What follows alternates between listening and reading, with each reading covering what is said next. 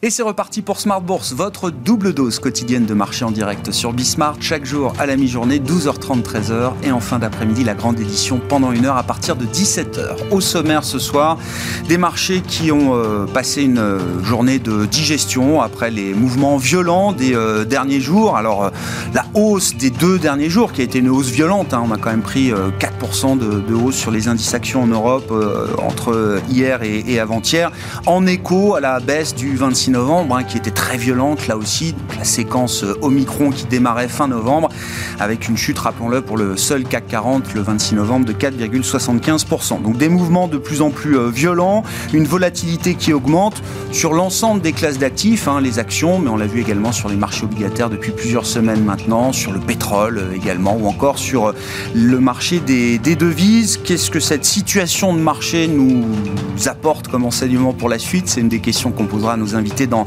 dans un instant. Dans les faits marquants de l'actualité du jour, un deal entre L'Oréal et Nestlé, hein, qui vient euh, euh, bien euh, agrémenter une longue histoire entre les deux sociétés, un pacte d'actionnaires, alors qui avait été défait il y a quelques années, mais qui date quand même du milieu des années 70. L'Oréal va racheter ainsi 4% de son capital à Nestlé pour près de 9 milliards d'euros. Nestlé qui restera encore un actionnaire important de L'Oréal avec un, un, peu plus de 20% de participation. Et puis dans le dernier quart d'heure de Smart Bourse, chaque soir, vous le savez, c'est le quart d'heure thématique. Nous nous intéresserons plus particulièrement ce soir à l'économie bleue. Pourquoi faut-il s'intéresser à l'économie des océans? Comment investir dans cette économie bleue? Nous en parlerons avec Martha Oudot de DNB Asset Management qui sera en plateau avec nous à 17h45.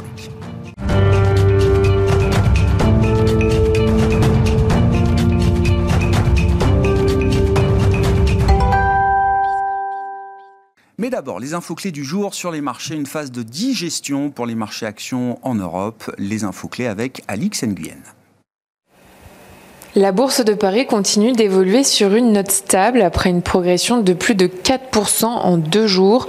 Mais si l'heure est à l'apaisement quant aux variants euh, Omicron, les inquiétudes liées aux risques inflationnistes refont surface et préoccupent les marchés à deux jours de la statistique des prix à la consommation aux États-Unis. Euh, ces chiffres pourraient mettre de l'eau au moulin du débat sur le resserrement monétaire de la Fed avant sa réunion la semaine prochaine. Wall Street amorce la séance en ordre dispersé. Les bourses européennes évoluent quant à elles sans tendance claire, elles aussi conditionnées euh, par les informations liées à la pandémie.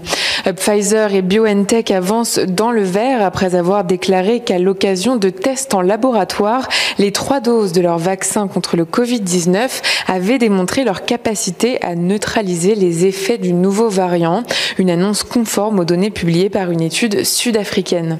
À Paris, Valneva bondit. Le groupe a signé un accord d'achat anticipé avec le Royaume du Bahreïn pour la fourniture d'un million de doses de son candidat vaccin contre le Covid-19 pour une période de deux ans.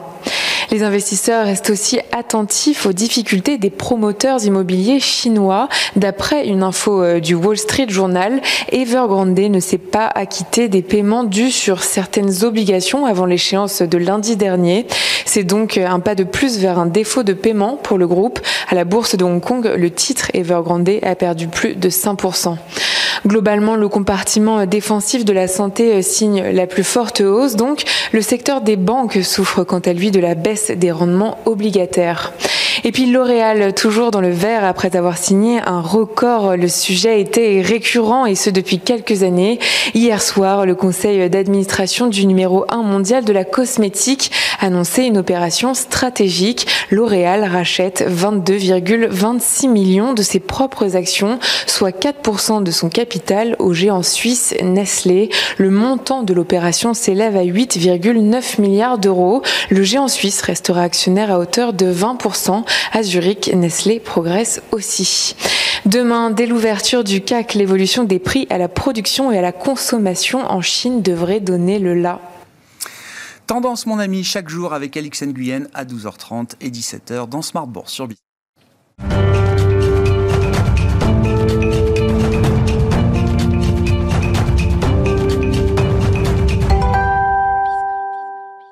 Trois invités avec nous chaque soir pour décrypter les mouvements de la planète marché. Stanislas de Bayancourt est avec nous ce soir, associé gérant chez Sycomore Asset Management. Bonsoir Stanislas. Bonsoir. Merci d'être là. Merci à Christophe Barraud d'être avec nous également ce soir. Bonsoir Christophe. Bonsoir. Vous êtes chef économiste et stratégiste de Market Securities et ravi d'accueillir également Raphaël Thuin. Bonsoir Raphaël. Bonsoir. Vous êtes le responsable des stratégies sur les marchés de capitaux de Tikeo Capital. Euh, bon, un petit mot de l'ambiance de marché depuis euh, 15 jours. Alors c'est un horizon de temps euh, assez court euh, évidemment hein, quand on est investisseur de, de, long terme sur les marchés. Mais euh, comment vous regardez la séquence euh, Omicron là depuis le 26 novembre? Qu'est-ce qu'elle nous dit de la situation de marché, du positionnement des investisseurs, de la vulnérabilité ou de la solidité des marchés euh, en général, Raphaël? Bah, c'est un environnement volatile, incertain, et, et peut-être que finalement on peut le rattacher à tout ce qui se passe depuis septembre même. On est, on est un peu rentré dans une phase de transition où le marché a évidemment très bien performé de manière très linéaire. Et aujourd'hui, il se cherche un peu, il y a des, des incertitudes qui s'accumulent. Alors vous me direz, il y a toujours des incertitudes mmh. sur le marché, c'est pas une nouvelle. Mais c'est vrai qu'entre la Chine et son ralentissement potentiel, les débats sur l'inflation qui n'en finissent pas, le Covid qui va et vient d'une séance sur l'autre. L'investisseur se cherche et sait plus trop où placer ses petits d'ici la fin de l'année. Ouais. Donc, euh, et donc Omicron est venu, euh, c est, c est, ça a été la couche finale dans une ambiance de marché qui était déjà un peu plus compliquée, un peu plus désorientée. Omicron, c'est un peu la corde sensible, effectivement. c'est euh, le Covid, c'est euh, des, des, souvenirs difficiles pour tout le monde l'année dernière. Peut-être que quand on regarde néanmoins la, la, la, la photo euh, générale de l'ensemble, on reste quand même sur une pandémie qui est en train de s'atténuer avec le temps, qui est de moins en moins virulente. On rentre peut-être de plus en plus dans un format grippal, une pandémie qui est là probablement pour durer, mais avec des conséquences à chaque fois moindres sur l'économie. Et peut-être qu'après un mouvement de panique initial, le marché se ressaisit et, reprend cette espèce de transition qu'il avait entamée en septembre. Oui, et le marché se ressaisit et va donc revenir au sujet que vous évoquiez, euh, qui était déjà présent euh, plusieurs semaines avant euh, l'apparition du variant Omicron. Hein. C'est ça, la Chine, l'inflation, les banques centrales, etc. Clairement. Alors là, ces incertitudes ne sont pas levées. Euh, on peut y rajouter d'ailleurs tous ces débats politiques sans fin aux États-Unis.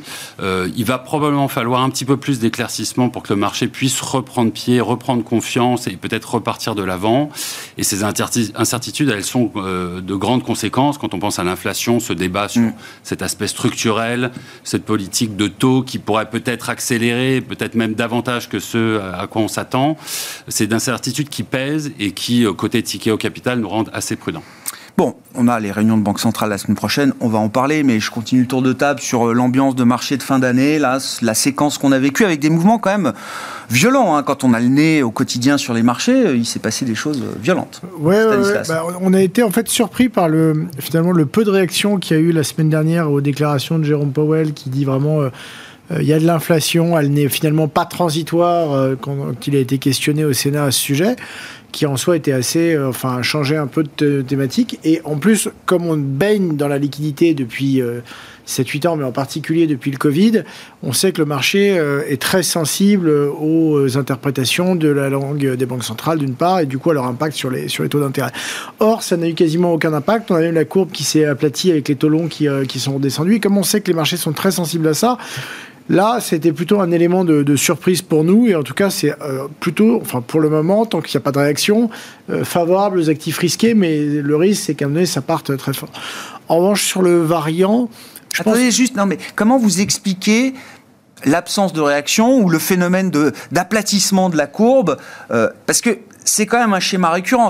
Chaque fois qu'on a une tonalité un peu plus au quiche, on se retrouve avec ce phénomène de marché, d'une courbe de taux qui, qui ouais. s'aplatit et qui renvoie en fait, le, le, signal que, bon. Euh... lui commence à admettre que l'inflation n'est pas transitoire, c'est presque comme si le marché vous donnait, lui disait, bah non, finalement, nous, on dit que maintenant elle est transitoire. mais pas transitoire sur trois mois transitoire sur 3-4 ans. Ouais. Parce que quand on fait baisser les taux longs qui sont aujourd'hui qu'à 1,44 et qui sont même tombés à 1,38 il y a quelques jours, en fait, on vous dit, bah lui, il bouge maintenant, mais il a un train de retard. Mmh, et en mmh. fait, nous, on est déjà dans le train suivant, qui est dans le train du ralentissement économique de 2025, 2026, etc. Donc, ça témoigne pas non plus d'un message très confiant sur la croissance de moyen-long terme ouais, euh, de la part du marché. Quand euh, vous avez le taux à 10 ans qui est tanké euh, à 1,45 alors que vous avez 6 d'inflation à court terme, il faut vraiment que vous ayez une vue euh, assez négative sur le moyen long terme. Donc ça, c'est à interpréter. C'est plutôt favorable. Enfin, ça donne du coup, euh, ça garde une prime sur les valeurs de croissance, puisque si on anticipe un monde à moyen long terme sans croissance, ça laisse une prime de valeur de croissance. Du coup, c'est ce qui un peu s'est passé dans les, marchés. Euh, mais mais c'est vrai que c'est plutôt une, une, surprise à court terme. Et globalement, pour nous, c'est enfin le risque de 2022, c'est un changement de ton des banques centrales non anticipé ou mal préparé, euh, qui fait basculer sur des marchés qui sont pour, on va dire, un tiers, 40% des market cap, sur des percentiles de valorisation euh, très élevés. C'est-à-dire que la moyenne des marchés est assez élevée, mais pas tant que ça et pas tant que ça en prime de risque en relatif au taux. En revanche, il y a toute une frange du marché qui est extrêmement sensible au niveau de taux. Et donc ça, je pense qu'il faudra faire attention sur cette partie-là. Bon, et donc je vous ai interrompu sur le, variant, la résurgence, alors cinquième vague plus apparition. Alors c'est vrai que le variant, le, enfin, euh, il y a une chose. Hein. si on regarde la réaction de marché, donc c'était vendredi, je crois 26. 26 novembre, vendredi. Euh, le marché européen perd 5%, le marché américain perd 1%. Donc il y a déjà, bon, il faut juste euh, prendre acte de ce type de, d'événements de, marché où on voit qu'on a des marchés plus vulnérables euh, en Europe. C'était le week-end de Thanksgiving, je le rappelle. Voilà, donc c'était un peu creux, mais c'est, enfin, même dans les jours suivants, il y a eu un peu cette mm. décorrélation entre deux. Et puis on, on s'est rendu compte que d'une part, bon, évidemment c'est grave, mais finalement les vaccins fonctionnent à peu près comme c'était pas complètement anticipé, mais globalement plutôt bon. Et donc les marchés sont repartis. Euh, on a été un peu surpris parce qu'on pensait que le Covid était, non pas que les variants étaient derrière nous, mais que pour le marché, le thème du Covid oui. était un peu passé et aurait beaucoup moins d'impact. Je me souviens très bien en décembre l'année dernière, quand Delta, je crois que c'était un 22 décembre, est sorti en, Angleterre, le marché a fait moins 2 un lundi 22 décembre, quelque chose comme ça. Tout était récupéré au bout de deux jours, etc. Mm. Du coup, là, c'est vrai que sur Omicron, qui finalement est un, variant un peu après euh, Delta, c'était, euh, on a trouvé que c'était assez violent pour l'Europe mais que la récupération est, en train de se faire aujourd'hui, sachant que le, pour nous, les, deux cas, euh, les deux points clés, c'est vraiment euh, euh, la politique des banques centrales et l'impact sur les taux d'intérêt qui tiennent vraiment en équilibre les marchés aujourd'hui. Et puis après, la croissance dans le monde et en particulier en Chine en 2022. Christophe, sur l'aspect macro, et je commence volontairement par le, variant Omicron, parce que, alors, effectivement, le marché semble nous dire que le, risque est évanoui aujourd'hui, mais 18 mois après le déclenchement de la pandémie, est-ce que c'est euh, la même histoire? Chaque vague est euh, moins d'impact euh, économique que les précédentes? Et, à l'inverse, si une vague devait vraiment faire dérailler à nouveau l'économie sous le coup de politique sanitaire très restrictive, on aurait le put banque centrale, le put budgétaire qu'on a vu se mettre en place. Cette histoire, elle est toujours vraie quand on raisonne comme ça macroéconomiquement autour d'une nouvelle vague et de l'apparition d'un variant comme Omicron? Alors sur l'apparition du variant et sur la différence peut-être Europe-États-Unis, il faut aussi souligner que l'Europe était en train d'appliquer des mesures de restriction. C'est vrai. Alors qu'aux États-Unis, on était plus euh, dans une phase de transition. Donc ça arrivait pile poil à un moment pour donner le prétexte supplémentaire pour appuyer un peu plus, puisque l'Autriche avait confiné, la Slovaquie l'a fait, l'Italie a appliqué d'autres mesures, l'Allemagne aussi, puis maintenant la France. Donc ça a un peu amplifié le, le mouvement négatif et on l'a vu sur toutes les, valeurs, donc travel and leisure, qui se sont fait euh, massacrer sur Omicron. Donc ça, c'est peut-être aussi le, ce qui explique la différence entre les deux et donc la relativisation ensuite. Maintenant, d'un point de vue macro, la, difficulté, c'est aussi de se dire, bon, bah voilà, il y, a un y a un variant qui va arriver, donc on va avoir une séquence qui va être différente, avec probablement des PIB qui en Europe ralentiront au T4 seront peut-être même négatifs au premier trimestre, mais après on aura une compensation. Donc en gros, ça nous donne un, un peu plus de volatilité dans, dans la prévision tout en sachant que aujourd'hui on est quand même mieux à même d'encaisser une nouvelle vague. Donc on le voit à chaque fois, la résilience des économies est de plus en plus forte euh, parce que les gens sont vaccinés, parce que le, le, le, nombre de personnes hospitalisées monte, mais à, à un niveau inférieur ou plus lentement. Donc, ce qui permet d'absorber, entre guillemets, les chocs. Mais il y a un impact quand même euh, important, et ça, à chaque fois, ça va plus jouer sur les prévisions de croissance trimestrielle, par exemple T4, T1, T2, tandis que sur euh, un horizon un peu plus long, c'est voilà, la sensibilité est quand même limitée. Maintenant, sur euh, le variant, je pense qu'il y a eu deux choses. La première question, c'est l'efficacité du vaccin et on n'aura vraiment que les chiffres euh, dans 2, 3, 4 semaines. Donc ça, il faut rester attentif. Et ce qui a fait aussi peur, c'est plus la, les mutations dans le variant et la question donc, euh, a soulevé le, PDG de Moderna, c'est on passe de 2-3 mutations à 32. Si on mhm. passe à 200, qu'est-ce qu'on fait? Mhm.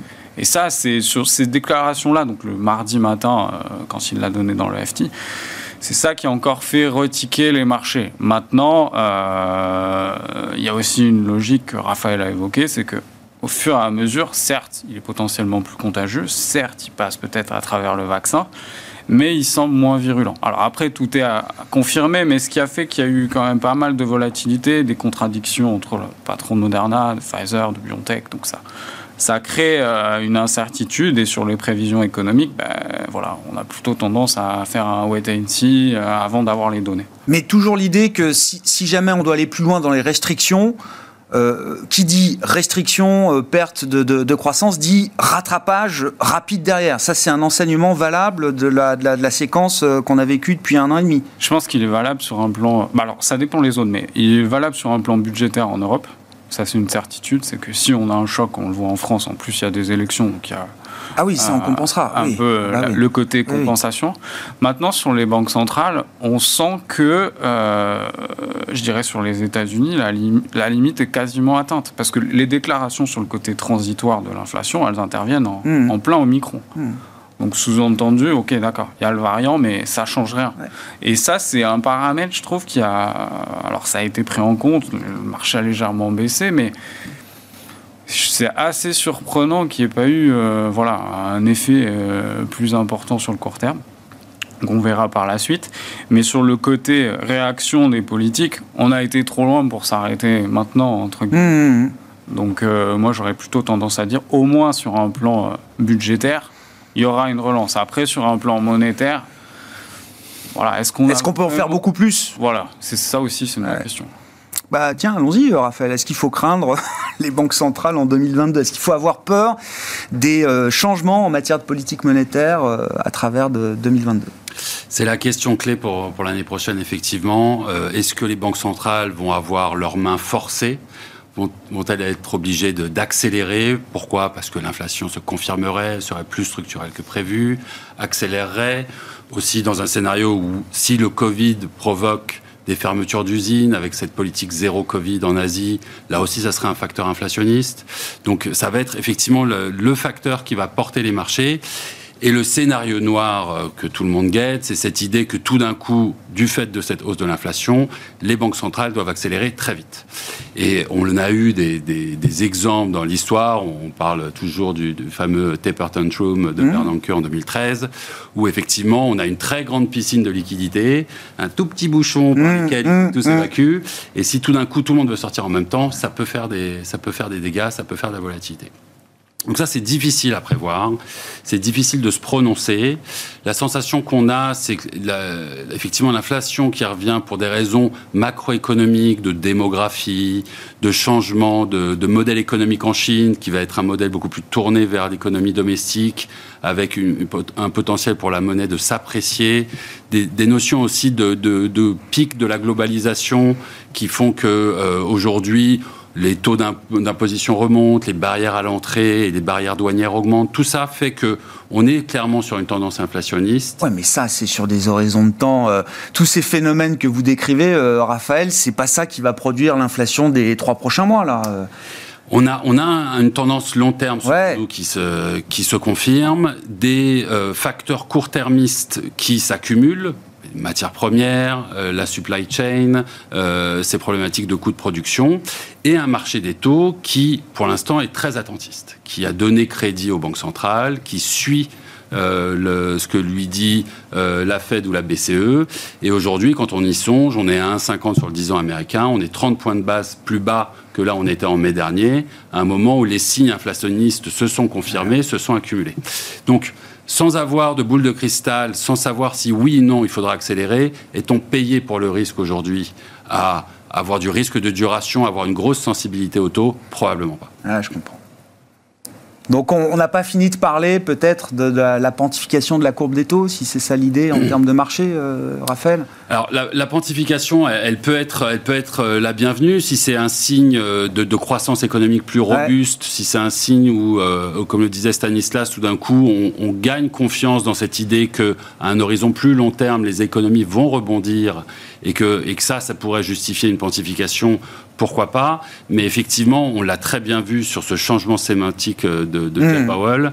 Aujourd'hui, la Banque centrale n'a plus le mandat nécessairement d'être très agressif à la moindre apparition du variant, d'un ralentissement potentiel, etc. Chose qui avait été le cas euh, toutes les fois précédentes. Aujourd'hui, la Banque centrale a les yeux rivés sur l'inflation et plus rien d'autre ne compte. Hmm. Et d'ailleurs, on pourrait prolonger ce, ce raisonnement sur les politiques budgétaires. Aux États-Unis, il reste dans la balance ce plan de, recovery, le fameux BBB, vous savez, Build Back Better, euh, sur lesquels les démocrates n'arrivent pas à, s'accorder entre eux et encore moins avec les républicains. On, pense effectivement que euh, un des risques pour le passage de ce plan, c'est cette idée qu'il serait inflationniste et que dans ces conditions, ça vaut peut-être pas le coup d'en remettre une couche avec un trilliard de dépenses sur, sur le social ou l'environnement. Donc voilà, c'est un nouveau paradigme peut-être euh, l'objectif principal n'est peut-être plus nécessairement la croissance à tout prix. Il a un petit peu bifurqué. Attention à l'inflation.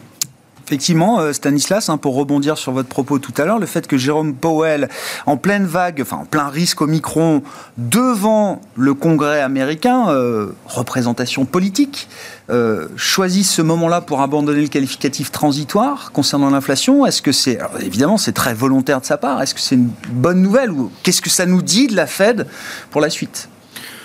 Bah, ça dit qu'ils sont quand même un petit peu réalistes. Il y a quand même eu une trentaine de hausses de taux dans le monde en 2021, donc il y en a quand même pas mal qui ont déjà bougé ça dit qu'il est probablement un peu beaucoup d'émergents. Hein beaucoup d'émergents. mais oui. Enfin, oui. Ne, ne, dites pas non. ça. non, ne dites pas ça avec des dents. Non, euh, je dis juste qu'ils sont sans doute dans des situations beaucoup plus compliquées. il est confronté. En fait, il faut pas se tromper. Il y a une espèce de compétition mondiale dans les grandes banques centrales. Euh, euh, en gros, les Japonais, les Européens, que ce soit au UK ou en zone euro, vont pas bouger parce que on a un gros stock de dette, un peu moins de croissance, beaucoup de chômage. Donc, on sera les derniers. Donc, la Fed, elle est tirailler entre ce qu'elle devrait faire et que si elle agit trop vite, euh, on va avoir un euro-dollar à 0,90 ou à 0,95. Euh, ils vont avoir une balance commerciale qui va encore plus exploser et ça va leur poser un certain problème. Donc lui, il est à la fois en gestion du problème en absolu, en relatif aux, autres banques centrales. Euh, ce, qui est, ce, qui est, intéressant, c'est pas ce qu'il a dit, puisque finalement il était un peu en retard, il l'a reconnu. Hmm. C'est plutôt la réaction du marché. c'est ce que vous disiez. Où en fait, alors qu'il le reconnaît, maintenant le marché se met à lui donner tort et à jouer presque dans l'autre dans l'autre sens. Mais moi j'entends encore beaucoup d'économistes, enfin je passerai la parole à Christophe, mais il y a l'idée quand même que la, bulle inflationniste va se dégonfler mécaniquement euh, l'an prochain, ne serait-ce que sous le coup des effets de base. Après, où est-ce qu'on atterrit, c'est toute la question, mais enfin... Euh, tout le monde considère qu'il y aura un pic et que ça ah, va redescendre. Ça a toujours été le cas. D'accord. Le problème, c'est que si vous aviez eu de l'inflation pendant 3 ou 6 mois, c'était vraiment le principe du temporaire. Euh, là, on va être dans 9... Et 9-12 mois, c'est différent 9, alors mois de temporaire avec un pic à 6%. Mécaniquement, ça, ça a un impact beaucoup plus durable. Donc, plus vous montez haut et plus vous y restez longtemps, plus vous allez mettre de temps à descendre et plus vous, euh, moins vous allez descendre bas. Donc ce qui paraît moins cohérent aujourd'hui, c'est vraiment le 10 ans à 45 ou à 50 mhm. qui dit euh, bah, globalement sur le moyen long terme, euh, enfin ça va forte, enfin c'est pas très rassurant pour le futur. Et par ailleurs, ça met un niveau de taux réel, c'est-à-dire qu'aujourd'hui la destruction monétaire si il se passe, qu'anticipent les marchés sur l'inflation sur les 10 prochaines années, c'est-à-dire je crois 2,30 ou 2,40 en annualisé, et que vous achetez vraiment du 10 ans américain aujourd'hui à 1,45, 1,50, j'ai jamais vu euh, une destruction euh, de valeur euh, aussi forte. Donc on se pose aussi la, question de la réallocation mmh. d'actifs entre les grandes classes d'actifs. Je pense que le, la hausse de taux américaine, elle a à peine commencé finalement cette année. Elle a été volatile, mais in fine, en tout cas là où on est aujourd'hui, on n'est pas très loin. donc celle-là, elle reste un petit peu à venir l'année prochaine. Et je pense que l'année prochaine, les banques centrales seront, sont devenues ultra sensibles à la fois à l'économie réelle et au marché financier. Euh, donc elles vont faire très attention, elles vont continuer à participer au phénomène de bulle qu'on connaît dans mmh. le monde, mais mécaniquement, elle a fait de la première, ils vont être obligés de normaliser. Donc on est dans une année de changement de rythme, donc probablement il y aura plus de volatilité sur les marchés euh, et taux et actions. Euh, ça, c'est une certitude, sachant que 2021 a été particulièrement peu volatile, donc ça va faire un peu un choc aux investisseurs aussi. ça, c'est la première chose. Mais la deuxième chose, c'est que quand même, elles resteront beaucoup plus accommodantes que la situation économique ne le, nécessite. Donc ça, euh, à la fin de la fin, ça reste quand même favorable. À la fin de la journée, ça reste accommodant. Ça reste très accommodant. très accommodant. Christophe, alors sur, sur l'inflation et, euh, et, la réaction des, des, banques centrales, à commencer par euh, la Fed, bien sûr. Est-ce que, je sais pas, est-ce qu'il faut lire l'aplatissement permanent de la courbe des taux à chaque discours un peu plus quiche comme le risque d'une erreur politique monétaire, peut-être? Alors, il y, a plusieurs choses à prendre en compte et il faut bien isoler, je pense, les États-Unis euh, oui, des autres zones géographiques. Déjà sur les États-Unis, c'est une situation euh, particulière à, plusieurs titres et c'est peut-être la seule zone géographique où on peut se dire bah, le mouvement n'est pas transitoire aujourd'hui. Le, vrai problème de fond pour moi, c'est qu'il y a une inflation, donc à mon avis durable, qui dépend du cycle, et une inflation durable qui va être structurelle. le premier point, le point le plus important qui n'est pas encore clairement pointé du doigt dans les discours, c'est les loyers aux États-Unis. Sur la dernière statistique de novembre qu'on a pu avoir, donc de, données privées, on vous dit que les loyers montent de 17,7% en rythme annuel. Donc je ne sais pas si les gens se rendent compte de ce que ça peut faire, mais c'est... Euh, en France, pas trop, non, je pense. Non, en France, non. Euh, mais c'est énormissime. Et ça, c'est une problématique euh, qui est économique, sociale, et c'est plutôt une poudrière à gérer. Ça, c'est le premier point. Et on sait très bien que ces chiffres-là, ces données privées, tout un tas de raisons statistiques, se traduiront dans les indices officiels avec un décalage de 6 à 9 mois. Donc c'est ce qui nous fait penser que l'inflation va continuer d'accélérer. Et je pense que le pic sera plus à 7, voire plus.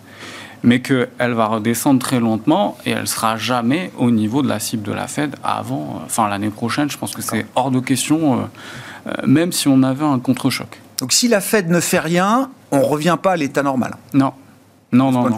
Et c'est le, côté loyer est très intéressant parce que c'est ce qui pousse aussi les bas salaires, donc qui sont vraiment touchés par ce phénomène, à demander des hausses de salaire.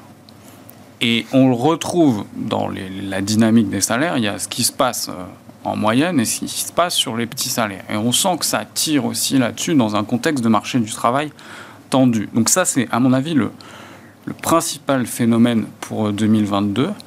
Et je pense aussi euh, que les banques centrales, la Banque centrale américaine est tout sauf indépendante. Et quand Powell prend, euh, donc, euh, lors de son inauguration, mmh, mmh. il change de ton à ce moment-là avant d'aller au Sénat. C'est l'inflation et les conséquences que ça peut avoir sur les familles les plus pauvres. Donc, je pense que c'est ça dont il parle. Et ça, euh, c'est pas une hausse de hausse, trois hausses de taux qui vont ralentir la hausse des loyers. Donc Enfin, ce que je veux dire, c'est que la hausse des loyers va peut-être ralentir, mais de passer d'un chiffre extravagant à revenir à 2% en moyenne, soit il faut mettre en place des mesures type régulation des loyers aux États-Unis, ce qui est hors de question, et surtout avant des élections de mi-mandat soit il va falloir s'y attaquer d'un point de vue monétaire. Et pour s'attaquer à ça, il faut s'attaquer au prix immobilier qui monte aussi de, en rythme annuel de 15 à 20 Et si je suis votre idée, s'il y a beaucoup d'inertie dans les prix de l'immobilier, donc une fois que c'est parti, c'est une tendance lourde qu'on a du mal à contrer, euh, ça veut dire qu'il faut que, oui, la Fed s'attaque beaucoup plus vite euh, encore euh, au sujet. Et donc, ça veut dire quoi? Une première hausse d'auto possible? À quel moment, bah, Christophe? Aujourd'hui, ce que le, marché a tendance à dire et a pris en considération, c'est un, que le programme de, rachat d'actifs euh, va prendre fin plus rapidement que prévu. Donc ce ne sera pas mi-2022, mais potentiellement mars. Et que derrière, sur 2022, on se prend trois hausses de taux. Donc ça, c'est le scénario un peu négatif, mais ce qui est intéressant, c'est que c'est déjà pricé. Donc ça, c'est cette partie court terme, et on va voir si dans ce scénario-là, ça permet plus ou moins d'atténuer la dynamique inflationniste ensuite pour 2023. Donc ça, je pense que c'est le point clé, parce que derrière, si on regarde ce qu'anticipe le marché, c'est il vous dit il y en aura encore deux ou trois supplémentaires, mmh. et après c'est impossible, vous pourrez plus relever, ah voire pire que ça, vous aurez été potentiellement trop, vite, et la croissance ne sera pas capable de l'encaisser, ce qui veut dire qu'à long terme, vous avez une partie en fait qui doit redescendre. Et c'est un peu ce scénario négatif, c'est que le marché dit, ok, vous allez relever cinq fois, six fois, mais derrière, vous ne pourrez plus parce que euh, l'économie ne peut pas l'encaisser. Donc c'est un peu le, le, le, message subtil et négatif à moyen long terme. Et ça reste compliqué de faire des prévisions. On va pas se mentir, faire des prévisions de de six mois, c'est quasiment euh, impossible. mais ça veut dire qu'il n'y a pas de. il va falloir choisir entre, euh, entre deux mauvaises solutions d'une certaine manière. Soit, soit je provoque une récession pour refroidir l'économie soit je fais comme si de rien n'était, et là, ça peut, tout en bulle. et ouais, c'est ça. Et mais si vous êtes un homme politique, quelle est la des deux Quel est le plus facile? Ah bah c'est plus facile, j'imagine, de ramener l'économie en récession. Euh. Ah bah, politiquement, ça coûte beaucoup plus cher. Oui, mais en même temps, c'est l'inflation là qui est politique euh, en ce moment aux États-Unis. Je ne sais pas dans quelle mesure Biden, dans la perspective des mid-term, peut se permettre d'avoir 5-6% d'inflation. Euh, bah, sur les... expliquer. Je pense qu'en Europe et aux États-Unis, c'est deux situations euh, très différentes de ce point de vue-là. Et que du coup, la BCE a beaucoup plus de marge de manœuvre pour continuer sa politique beaucoup plus longtemps. Et que par ailleurs, un euro légèrement faible face au dollar n'est pas forcément une mauvaise chose. Sous la parité, c'est possible. Vous êtes le deuxième à me dire que à me donner des, idées d'euro-dollar sous la parité. On anticipe. Mais euh, si jamais la Fed doit aller un peu plus vite que prévu, on y a déjà été au début de l'euro. Alors c'était une question de défiance à l'époque. Euh, là, il peut y avoir une vraie question de différentiel de taux dans six mois. Après, il peut y avoir une défiance en avril 2022 en zone euro aussi. si vous voyez ce que je veux dire. Bah tiens, puisque vous en dites un mot, je sais pas, on n'en a pas encore parlé dans l'émission, mais il euh, y a, euh, je sais pas, dans le marché, c'est déjà quelque chose qui est, euh, enfin c'est un point de cristallisation quelque part dans le marché, non? Quand on regarde la dette française ou le marché obligataire. Non, j'ai pas l'impression que ce soit un point de cristallisation. Après, les, sondages ne pointent pas du doigt justement un phénomène catastrophique. Mais si on regarde les dernières élections, que ce soit des primaires ou des régionales, on peut quand même se poser des questions sur les sondages. Et les sondages, c'est juste important de le souligner, sans voilà, rentrer trop dans les détails, c'est l'hypothèse de base des sondeurs, c'est les jeunes ne vont pas voter. Après, c'est une hypothèse crédible ou pas, mais euh, personnellement, je demande à voir. Ouais, on suivra ça. Euh, c'est peut-être un peu tôt encore quand on est sur les marchés pour, euh, en parler, mais effectivement, ce sera forcément un des événements de, l'année 2022. Euh, Raphaël, l'inflation, alors, bon, c'est en, en, termes de stratégie d'investissement, comment vous prenez le sujet? C'est c'est un risque à couvrir ou c'est devenu une vraie opportunité stratégique d'investissement aujourd'hui? C'est un peu les deux. C'est un peu les deux. En tout cas, on en revient à cette idée que finalement le risque n'est pas bien rémunéré sur l'inflation aujourd'hui, et donc il faut essayer de positionner ses portefeuilles pour que on ait un portefeuille plus résilient si ce risque était amené à, se, à, se, matérialiser. Donc on va parler de problématiques de duration, cette idée que le portefeuille doit être assez peu sensible au taux d'intérêt à la hausse comme à la baisse. Donc évidemment faire attention sur l'obligataire. On a des, des parties de l'obligataire type investment grade, type souverain qui ont des durations très élevées, c'est-à-dire que votre, votre, perte en capital potentiel, si les taux, les taux étaient amenés à remonter, serait très importante. Mhm. On est très circonspect sur ce type de segment. Peut-être que le segment high yield prendra un petit peu plus de risque de crédit dans une économie qui fonctionne, où les entreprises ont des résultats, des liquidités et peuvent se refinancer. Peut-être que ça fait sens. Euh, à ça se rajoute cette idée que le différentiel de rendement embarqué entre la yield et l'investment grade est très important aujourd'hui. Donc ça peut être une façon d'opérer. On va globalement aussi regarder des, des, business qui ont tendance à être plus résilients en temps inflationniste. Alors, on va parler de, de business avec des faibles bases d'actifs, mhm. euh, asset light, comme on dit. Pourquoi? Parce que quand vous avez une base d'actifs élevée en temps inflationniste et qu'il faut leur remplacer régulièrement cette base d'actifs, ça coûte de plus en plus cher. Donc, des, des secteurs type euh, services, euh, télécom, médias, technologies seront traditionnellement mieux orientés dans mhm. un cycle inflationniste. On va aussi euh, essayer de se concentrer sur des leaders de marché euh, qui ont ce fameux pricing power, cette capacité de faire passer les coûts dans les prix. Euh, Ceux-là, on les a vus euh, durant la dernière saison des résultats. Ils ont été fortement favorisés par le marché. Et, de ce point de vue-là, ça sera probablement une thématique à suivre pour l'année prochaine. Puis globalement, faire de la qualité dans ce type de marché semble plutôt plus indiqué qu'aller chercher des paris à très hauts multiples. On sait que les, hauts multiples sur le marché action seront affectés si les taux étaient ouais. remontés. Faire de la qualité à prix raisonnable, ça semble être euh, le sweet spot, l'endroit euh, le, plus immunisé. Euh, donc ça existe. Hein. Il, y en a, il y en a pas nécessairement beaucoup. Ouais, travail. faut être sélectif. Si c'est le corner idéal de tout le monde, c'est vrai que. Ça pas rester longtemps. Oui, j'en sais rien, mais oui, effectivement. Ouais, mais on trouve, on trouve quand même. On en trouve, et, et cette qualité à prix raisonnable, elle permet d'être immunisé, immunisé de, protéger, protéger un petit peu en termes de multiples, parce qu'on sait que les hauts multiples sous-performeront dans un, cycle inflationniste, et ça permet d'être positionné sur ces business résilients avec du pricing power, avec des matelas de marge importants qui seraient potentiellement moins affectés si ces marges étaient amenées à hmm. baisser à cause de l'inflation. Euh, un positionnement qui, encore une fois, pourrait peut-être sous-performer, mais qui devrait faire mieux que le reste, euh, à notre avis. Stanislas, c'est quoi là les grandes idées de stratégie d'investissement là, pour la suite euh, maintenant Et encore une fois, c'est l'inflation. Est-ce que c'est juste un risque qu'on couvre dans les portefeuilles ou est-ce que ça devient un thème d'investissement? Je pense que l'inflation aujourd'hui, euh, d'un point de vue obligataire, les papiers, enfin, qui permettent de la jouer, donc les indexés inflation, anticipent déjà des niveaux d'inflation très durablement élevés, bien supérieurs à ceux qu'on a pu connaître historiquement. Même si je pense que l'inflation sera structurellement plus élevé dans les cinq prochaines années qu'au cours des cinq dernières. Euh, aujourd'hui, ces, choses-là, elles l'anticipent. Donc il n'y a plus rien à gagner là-dessus. Ça a bien payé, ça, a très bien payé, non, mais. ça a bien payé, ça a bien payé. oui, un levier énorme. Ça a bien payé. Bon, premier point. Deuxième point, oui, la duration, elle doit être coûteuse aujourd'hui, parce qu'en fait, le risque n'est pas du tout rémunéré. Et on voit que même sur Omicron, etc., certes, les marchés actions baissent, mais il n'y a pas spécialement une baisse sur les taux d'État. Donc, euh, en termes de parité de risque, ça fonctionne plus tellement. Donc, ça, c'est le deuxième point. Donc une fois qu'on a dit ça, nous on reste plutôt assez à l'aise sur les marchés d'actifs risqués type euh, action ou obligataire corporate, parce que ça a été dit, mais euh, sur le triple B et surtout sur le double B et le simple B, donc le segment du high yield, on a encore des rémunérations à 2, 3, 4% sur euh, des durations intermédiaires, 3, 4 ans.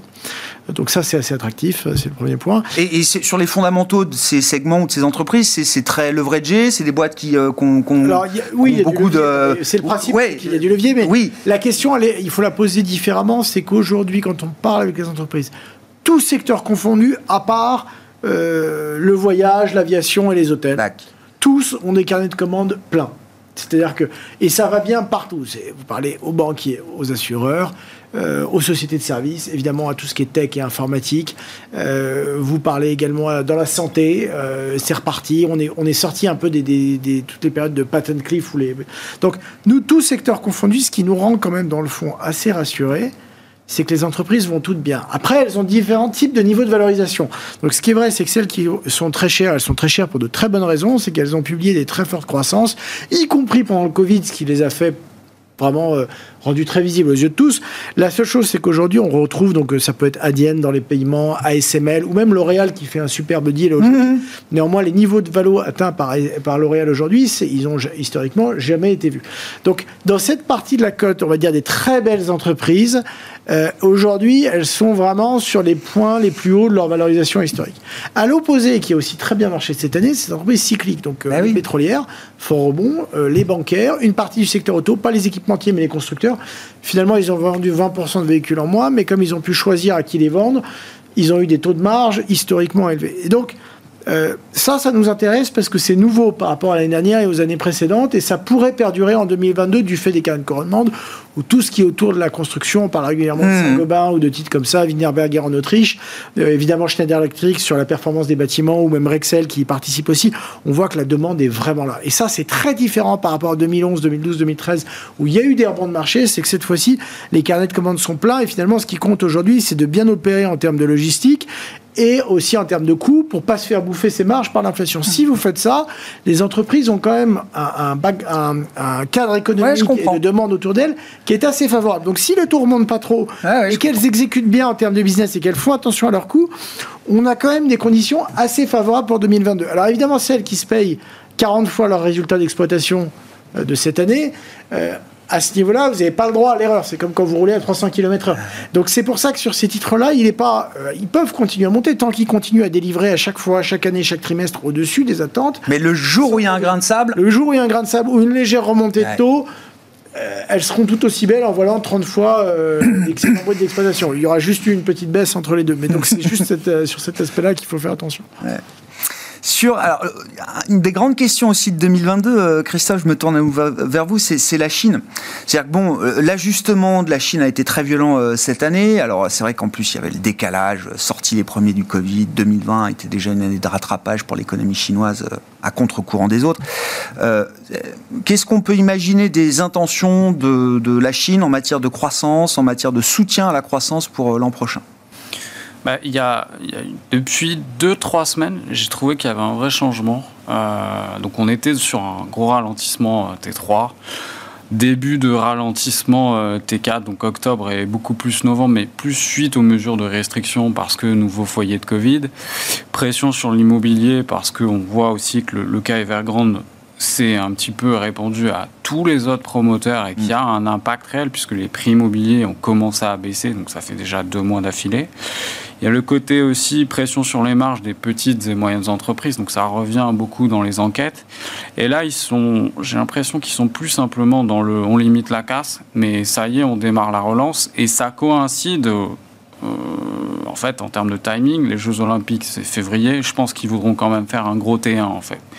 Et ce qui s'est passé déjà sur un plan monétaire, qui est un peu la, la, clé de voûte en Chine, c'est que sur le dernier rapport trimestriel, ils ont commencé à enlever un certain nombre de phrases clés dans le rapport, qui étaient euh, on va contenir la masse monétaire. Enfin, ce genre de, de phrases-là, qui était hmm. un premier signal. Deuxième signal, ils ont baissé le taux de réserve obligatoire euh, donc, euh, cette semaine. Et ils gardent un discours plutôt, enfin, beaucoup plus tilté, accommodant que ça n'était le cas il y a un mois. Et avec... On déverrouille peu à peu la situation pour se donner la possibilité d'en faire plus. Quoi. Voilà, et puis pourquoi c'est possible? C'est parce que les prix immobiliers ont commencé à baisser. Mm. Et que ça, c'est quand même un des euh, points centraux dans leur politique. Et ce qu'on a vu aussi sur l'immobilier, c'est qu'ils avaient appliqué tout un tas de mesures de restriction, surtout au T2, quand les prix s'étaient envolés. Ça a eu un impact énormissime au T3 parce qu'en plus il y avait les mesures de restriction euh, sur le plan sanitaire. Et là, voilà, les villes qui connaissent des grosses baisses de prix, donc la première c'était Chengdu, ils ont dit ok, on enlève toutes les mesures de restriction. Donc ça veut dire qu'on a atteint la limite sur l'immobilier. Hmm. Donc si on l'a atteint, ça veut dire que monétairement, ça redémarre. Et en même temps, sur le plan fiscal, donc il y a un plan d'aide, donc un tax cut, donc réduction des taxes pour les petites et moyennes entreprises. Et il y a aussi cette volonté de pousser les municipalités à émettre beaucoup plus d'obligations, de remplir leurs quotas. Et ça, l'idée, c'est que, boum, dès décembre, on investit dans les infrastructures. Donc l'idée, c'est, on aura un T4 qui finalement va accélérer plus que prévu. Et l'objectif, c'est d'avoir un gros T1 pour créer un socle de croissance sur 2022 et partir en se disant, bon, bah, ça va être quoi notre target? 5% ou plus et ce sera quasiment garanti. Quasiment fait à la, à la première moitié de l'année, quoi. Ouais, je pense. D'accord. Intéressant. Bon, il nous reste quelques minutes pour conclure, euh, Raphaël et puis euh, Stanislas, la place des émergents, alors de la Chine, des émergents dans une stratégie 2022 euh, bah, effectivement, on s'intéresse beaucoup à la Chine. On a une, des équipes à Singapour qui regardent.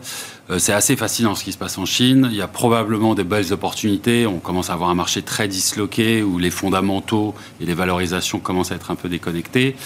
Donc pour l'investisseur qui met la ceinture, ferme les yeux et attend un peu, il y a sûrement de la, performance à faire. La question quand même, c'est est-il raisonnable pour le, dans une dynamique de portefeuille d'aller porter des risques qui sont très particuliers dans un, un, environnement qui est très instable aujourd'hui quand on regarde ce qui se passe sur la partie action, on a effectivement de très belles valeurs très décotées, mais la structure juridique est incertaine. On sait qu'il y a ces espèces de sociétés écrans à travers lesquelles vous êtes obligé d'investir plutôt que de détenir une part directe de la compagnie, ce qu'on appelle les VIE. Ces sociétés écrans, elles, n'ont pas directement, enfin, vous n'avez pas directement une euh, possession de la compagnie dans laquelle vous investissez. On sait que leur statut juridique est fluctuant. Donc ça nous a laissé un peu circonspect, on a regardé et finalement on en est resté euh, écarté. Sur la partie obligataire, on voit à travers cette crise euh, de l'immobilier de la dette réapparaître. Alors vous savez, la dette off-balance sheet qui n'était pas euh, affichée jusqu'à présent. Vous croyez être next in line en termes de maturité et tout d'un coup, hop, on vous met X centaines de millions d'ABS qui maturent la semaine prochaine ou, des, des, effets de seniorité où il y a des montants de dette qui passent au-dessus des autres. On sait que le statut de l'offshore en particulier est très incertain. Mm. Donc les règles du jeu sont pas très claires. Le contexte contractuel et légal est, on va dire, différent du nôtre, si on veut être diplomate. Et une logique d'investissement de l'épargne long terme pour vos clients, vos enfants, est-ce que c'est raisonnable? En tout cas, il y a un risque qui, doit, qui mérite rémunération. Mm. Bon. Alors, émergents en Chine. Oui, alors là où la question intéressante. Déjà, les émergents avant, c'était on parlait des briques, aujourd'hui, c'est d'arriver par la Chine. C'est quand même une année qui a été d'arriver non pas par l'économie, mais par la politique chinoise. Et il y en a, enfin, c'était, euh, ça a été de surprise en surprise hein, sur certains secteurs, l'éducation, les jeux vidéo, etc. Donc, euh, ce qui est intéressant, c'est en fait, la vraie question, c'est est-ce qu'ils font une pause dans ce chemin de réforme et repartent un peu sur la croissance? Ça a été assez bien expliqué. Ça serait assez favorable mais à la fin, on n'est pas maître du timing. Donc, ce qui est compliqué, c'est de se dire qu'on va être structurellement investi sur la Chine aujourd'hui, hmm. Quand coexiste à la fois un agenda économique et un agenda politique, et que quand les deux s'entrechoquent, c'est le politique qui prend le pas. Donc, pas forcément à la faveur des, investisseurs, et en tout cas pas ceux des investisseurs étrangers. Hmm. Euh, c'est un peu la question qu'on se pose aujourd'hui. Donc, on a peu d'exposition en ce moment. Et puis après, comme on a une gestion qui est très euh, impactée par euh, les démarches d'investisseurs responsables. Bien sûr, mais voilà, je pensais à la question de la gouvernance. de social, de limite, traitement des salariés, la gouvernance, la transparence comptable. On, on, est quand même dans des standards largement différencié par rapport aux standards euh, qu'on peut connaître aux États-Unis ou en Europe. Donc c'est aujourd'hui deux, euh, un peu de frein à l'investissement, même si la croissance sous-jacente, elle est là et qu'elle est vraiment de long terme. Donc ça, c'est ce qui finalement nous rend tous très curieux de cette zone en tant qu'investisseurs. On s'arrêtera là pour ce soir. Merci à vous trois, euh, messieurs, d'avoir participé à cette discussion et d'esquisser ainsi quelques idées, grandes idées euh, euh, directrices peut-être pour 2022. Merci à vous trois. Christophe Barrault, chef économiste et stratégiste de Market Securities. Raphaël Thuin, responsable des stratégies sur les marchés de capitaux de Tikeo Capital et Stanislas de Bayancourt, associé gérant chez Sycomore Asset Management, étaient les invités de Planète Marché ce soir.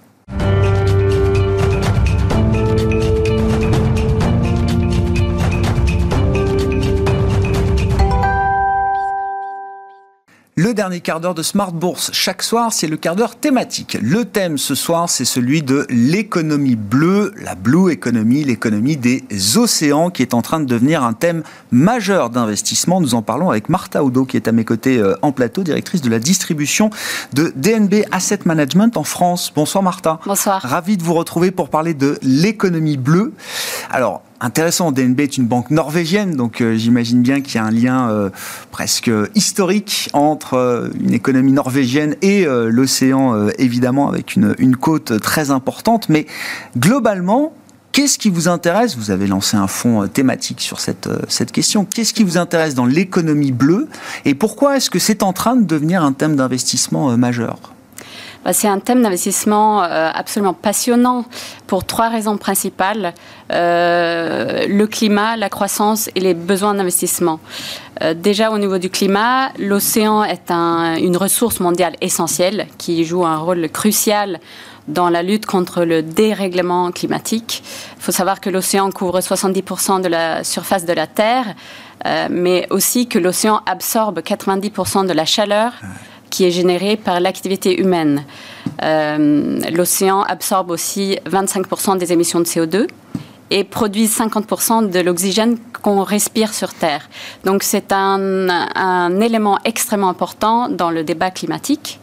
Deuxièmement, sur la croissance, euh, l'OCDE estime que l'économie bleue pourra croître deux fois plus vite que l'économie traditionnelle d'ici 2030-2040. Donc, euh, en termes d'opportunités de, d'investissement, de croissance, il y a de quoi faire. On fait mieux que la croissance mondiale si on regarde l'économie, euh, l'écosystème océan. C'est ça. Et en fait, qu'est-ce qu'on inclut là-dedans? Bah, euh, L'économie bleue, ça regroupe une multitude de secteurs en fait qui ont un lien direct ou indirect mhm. avec l'océan. Donc c'est l'intérêt pour les investisseurs. Et puis finalement, euh, quand on parle d'investisseurs, bah, on, regarde aussi ce qui a été fait jusqu'à euh, jusqu'à maintenant. Et clairement, c'est une thématique qui n'est pas qui n'est pas tellement investie. Euh, au niveau mondial, il y a à peu près 3% des capitaux mondiaux qui, sont alloués euh, à cette thématique.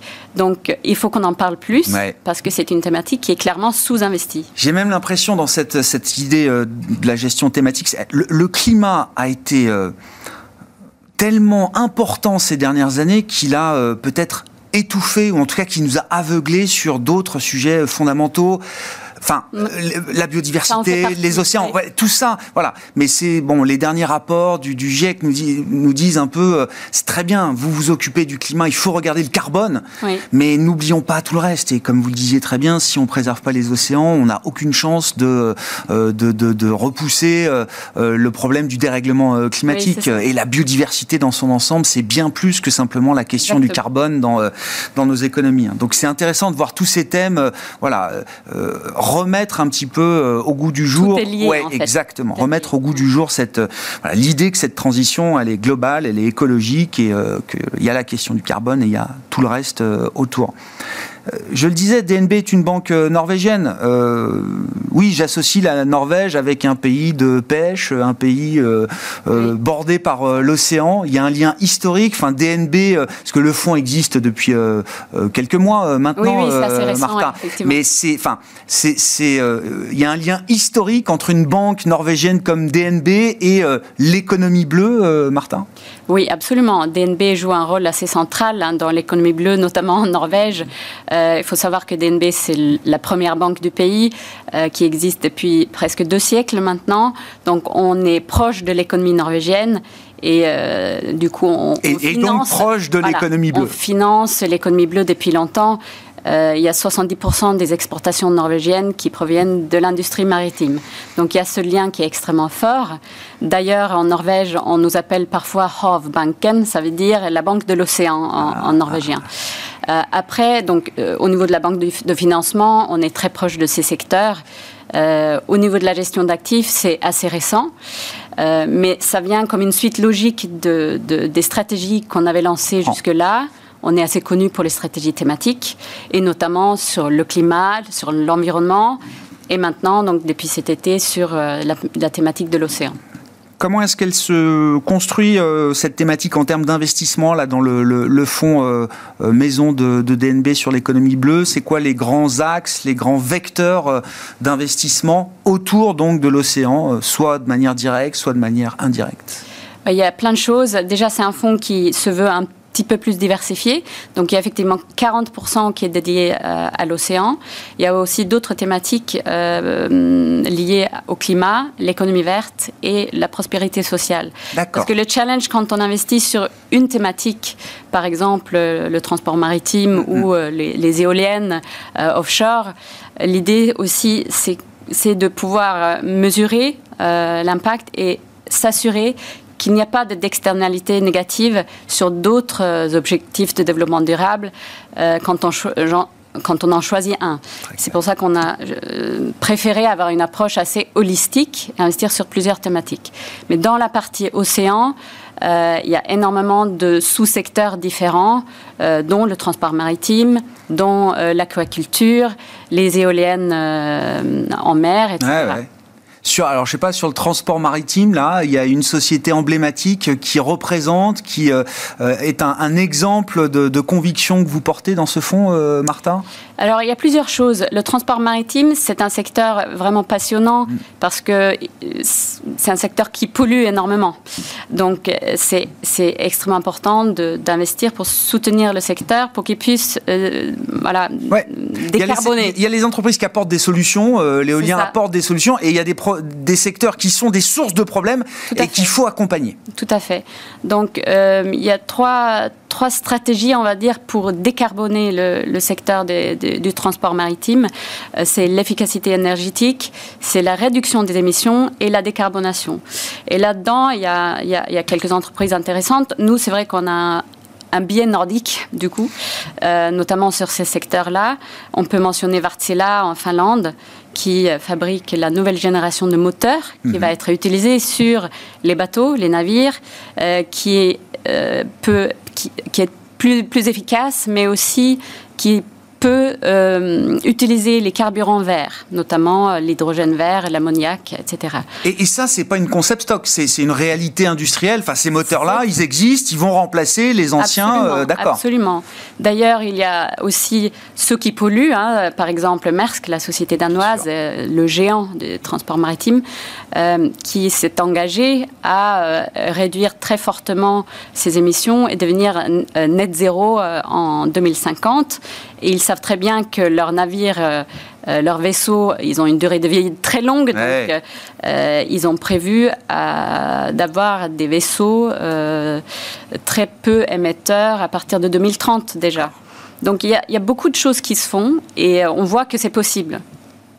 Utiliser les, les, carburants verts, c'est une, une réalité. Vous l'avez dit d'un mot, c'est un fonds global ou c'est un fonds nordique? C'est un fonds global, oui, c'est un fonds global, bien évidemment, parce qu'il y a aussi des sociétés oui, euh, américaines, par exemple, parce que si c'est l'hydrogène vert. Si c'est s'il y a une vraie spécificité nordique autour de cet écosystème océan, est-ce qu'on retrouve euh, un poids des Nordiques plus important dans ce fonds que par rapport au ce qu'on appelle au benchmark ou à la référence. Oui, tout à fait. C'est un fonds, c'est un fonds euh, Action Monde, mais qui a effectivement une surpondération nordique euh, due à notre proximité, notre connaissance de ces marchés-là. Il y a une question dans tous ces sujets euh, thématiques et, en l'occurrence euh, écologiques, c'est la question de la, de la donnée. Alors autant, et c'est pour ça que je parlais du climat, du carbone, euh, on a appris à mesurer de manière objective effectivement le carbone, les émissions, l'empreinte carbone. Je, crois que de ce point de vue-là, les, les, données liées au carbone sont voilà standard, enfin, standardisées, en tout cas objectivées. Euh, quand on parle de l'océan, d'ailleurs, je ne sais pas quels sont les indicateurs qu'il faut suivre, comment est-ce qu'on va chercher les données auprès des entreprises, quel est mon impact sur l'économie bleue. Euh, on, trouve les données aujourd'hui. Euh, comment, comment on construit aussi l'expertise nécessaire euh, pour, pour gérer une telle thématique? C'est un vrai challenge auquel fait face tous les investisseurs aujourd'hui. Hein, l'accès aux données et des données pertinentes. Euh, parce que et nous on le constate parce qu'on a des exigences assez euh, assez fortes sur euh, sur ces aspects-là dans, dans cette stratégie. Et c'est vrai qu'on constate que les données qui sont publiées par les entreprises en ce qui concerne l'impact de leurs activités sur l'environnement et ou sur l'océan euh, sont insuffisantes euh, et de qualité diverse. Donc nous, on a choisi de, de, de créer un outil euh, interne, un, un, outil propriétaire pour collecter, traiter, analyser les données. Et pour le faire, on a noué des partenariats avec notamment des universités. Euh, on peut citer le University of Columbia à New York, qui est vraiment spécialisé sur l'océan. Hmm. Euh, euh, on a noué des partenariats avec d'autres universités également, avec des organismes comme la WWF. avec lesquels on travaille sur un projet de biodiversité dans les pays. C'est intéressant parce que c'est le monde de la recherche académique, le monde des organisations non gouvernementales qui qui sont une source de données importante aujourd'hui pour. Euh, On est obligé d'aller chercher les données où, où, elles sont. Oui, bien, sûr. Euh, c'est quelque chose qui, qui sera amené à évoluer. Je pense que les grands fournisseurs de données, euh, c'est work in progress. Hein. C'est quelque chose qui va certainement devenir accessible peu à peu, mais pour l'instant, c'est pas trop le cas. Donc, on, on essaye de, de, de, travailler de cette manière-là. Et cette, cet outil propriétaire nous permet également de mesurer l'impact, de mesurer en fait notre contribution euh, aux objectifs de développement durable de l'ONU. Et à propos d'impact, pour terminer sur la question réglementaire, euh, Martha, comment se font euh, donc DNB Asset Management sur euh, l'économie bleue? Comment est-ce qu'il est qualifié réglementairement parlant justement avec les nouvelles réglementations européennes en la matière? SFDR, oui, oui, ouais, SFDR, bien sûr. Alors comme c'est un fonds récent, on l'a lancé cet été. il est pour l'instant classifié article 8. C'est vrai que nous avons une politique assez prudente en matière de SFDR, mais c'est clair que quand on regarde la la, la, composition du fonds, euh, c'est un fonds qui a clairement un objectif de gestion durable, donc qui qualifierait article 9. Nous sommes d'ailleurs en train de travailler sur les textes pour pouvoir l'upgrader. Merci beaucoup euh, Martha. Martha Oudo qui était avec nous dans le quart d'heure thématique de Smart Bourse ce soir pour parler de l'économie bleue, directrice de la distribution de DNB Asset Management en France.